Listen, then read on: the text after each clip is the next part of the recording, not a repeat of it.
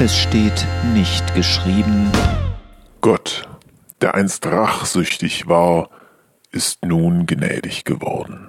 Eins der hartnäckigsten Missverständnisse in der Christenheit ist, dass es gewissermaßen zwei Götter gibt, den zornigen, strafenden Gott des Alten Testaments und den gnädigen, lieben Gott des Neuen Testaments. Dem widerspricht Jakobus in seinem Brief. Bei Gott gibt es keine Veränderung, auch nicht den Hauch eines Wechsels. Jakobus 1, Vers 17.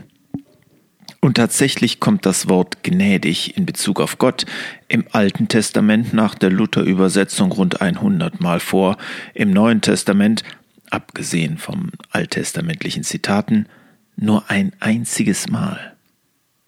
Dafür ist auch im Neuen Testament die Rede von Gottes Zorn. In der Apostelgeschichte wird sogar berichtet, wie er ein heuchlerisches Ehepaar tot umfallen lässt. Unterm Strich begegnen uns beide Seiten Gottes in beiden Bibelteilen.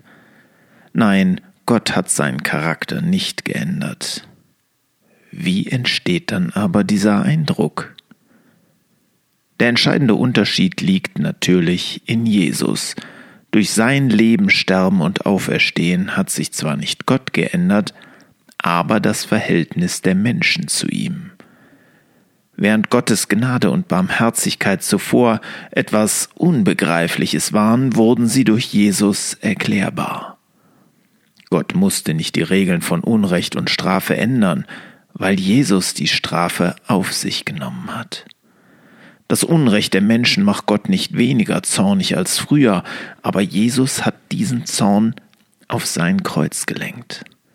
Nicht anders als im alten Bund wünscht sich Gott, dass die Menschen nach seinem guten Plan leben, doch im neuen Bund bietet er uns einen Weg, wie wir das nicht aus eigener Kraft erreichen müssen.